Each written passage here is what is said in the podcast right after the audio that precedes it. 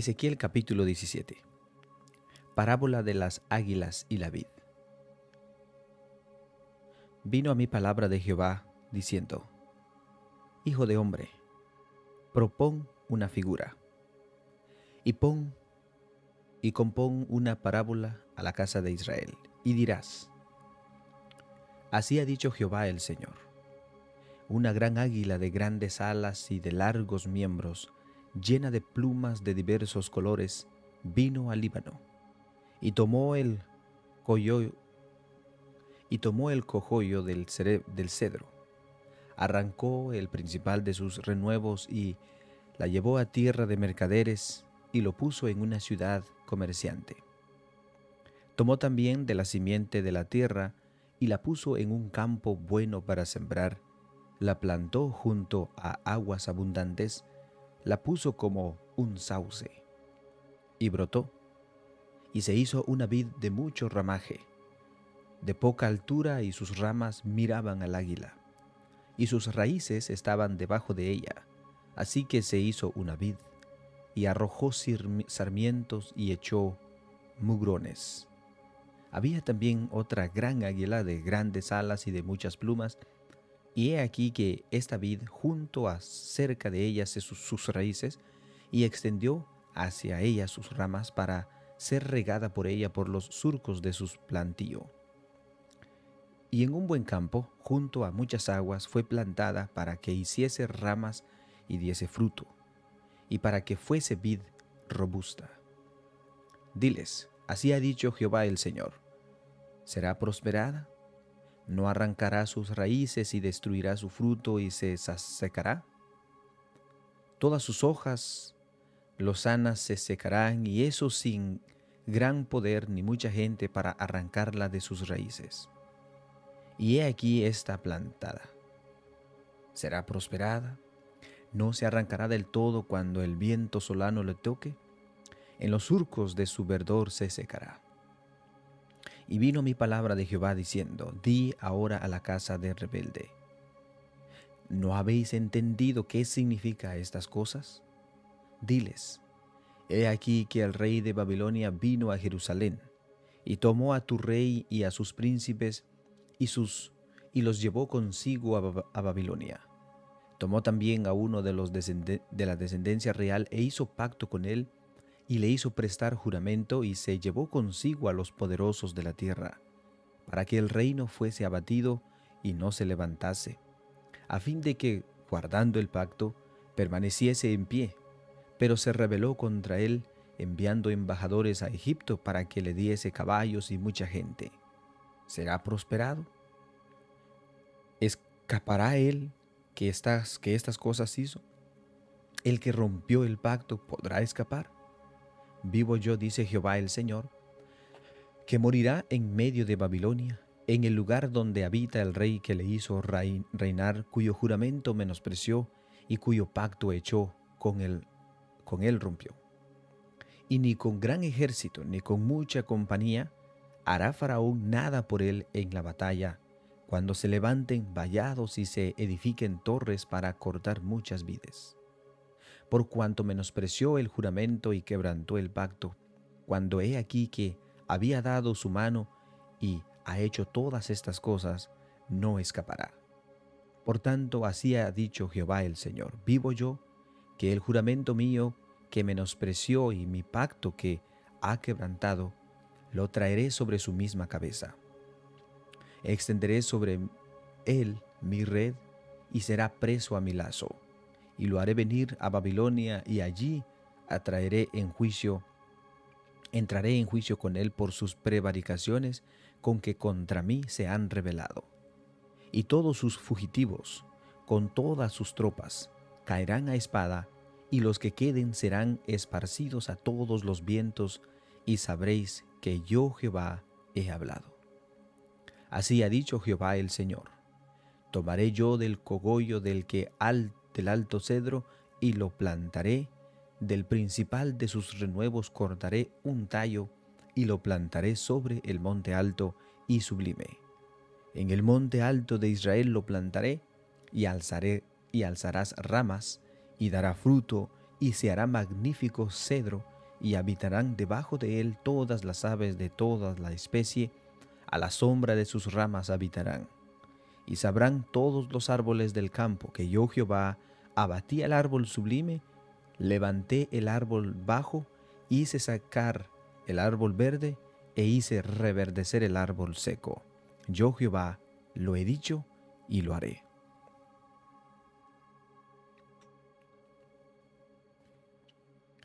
Ezequiel capítulo 18 El alma que pecare morirá. Vino mi palabra de Jehová diciendo, ¿Qué pensáis vosotros los que usáis este refrán sobre la tierra de Israel que dice, Los padres comieron las uvas agrias y los dientes de los hijos tienen la dentera? Vivo yo, dice Jehová el Señor, que nunca más tendréis por qué usar este refrán en Israel. He aquí que todas las almas son mías. Como el alma del Padre, así el alma del Hijo es mía, el alma que pecare, esa morirá.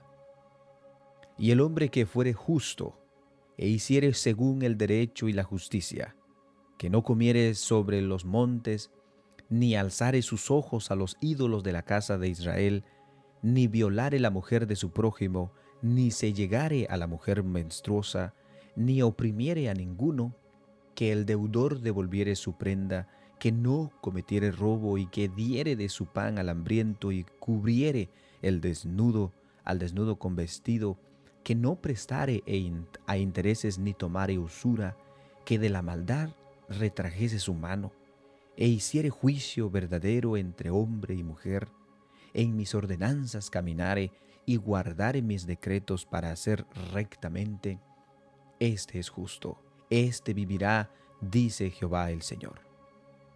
Mas, si engendrare hijo ladrón, derramando de sangre, o que haga alguna cosa de estas, y que no haga las otras, sino que comiere sobre los montes, o violare la mujer de su prójimo, al pobre y al menesteroso oprimiere, cometiere robos, no devolviere la prenda, o alzare sus ojos a los ídolos e hiciere abominación, prestare intereses y tomare usura, ¿vivirá éste? No vivirá. Todas estas abominaciones hizo, de cierto morirá, su sangre será sobre él.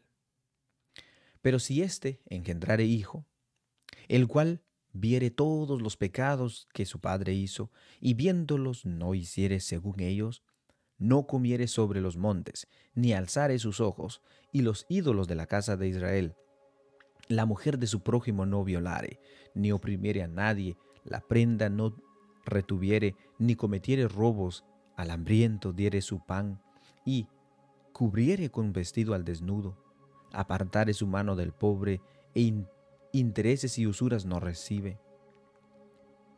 Guardare mis decretos y anduviere en mis ordenanzas, éste no morirá por la maldad de su padre, de cierto vivirá. Su padre, por cuanto hizo agravio, despojó violentamente al hermano, e hizo en medio de su pueblo lo que no es bueno, he aquí que él morirá por su maldad.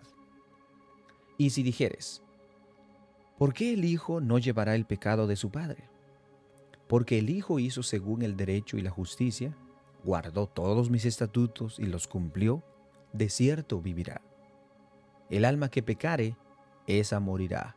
El Hijo no llevará el pecado del Padre, ni el Padre llevará el pecado del Hijo.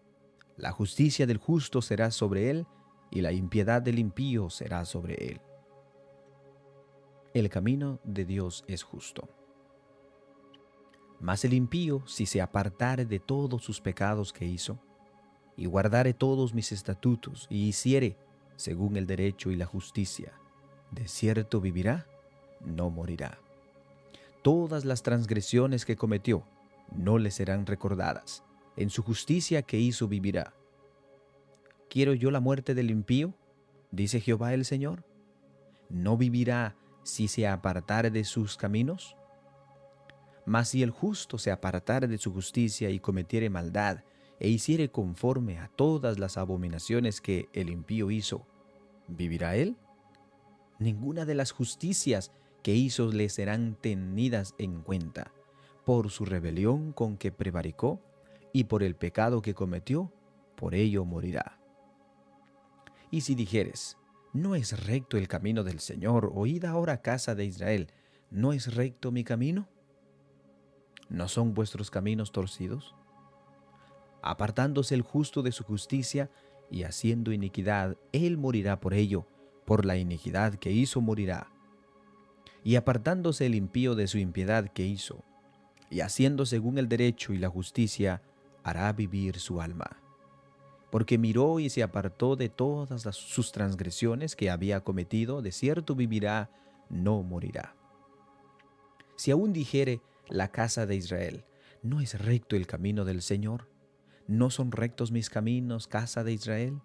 Ciertamente, vuestros caminos no son rectos. Por tanto, yo os juzgaré a cada uno según sus caminos, oh casa de Israel, dice Jehová el Señor. Convertidos y apartaos de todas vuestras transgresiones, y no os será la iniquidad causa de ruina Echad de vosotros todas vuestras transgresiones con que habéis pecado, y haceos un corazón nuevo y un espíritu nuevo. ¿Por qué moriréis, casa de Israel? ¿Por qué no quiero la muerte del que muere, dice Jehová el Señor? Convertidos pues, y viviréis.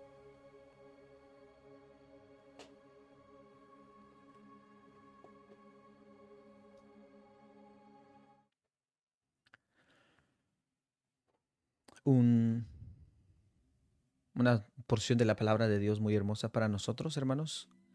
Este es bueno, reflexionar sobre nuestra vida, sobre lo que nosotros hemos hecho y lo, lo justo que es Dios para con el hombre.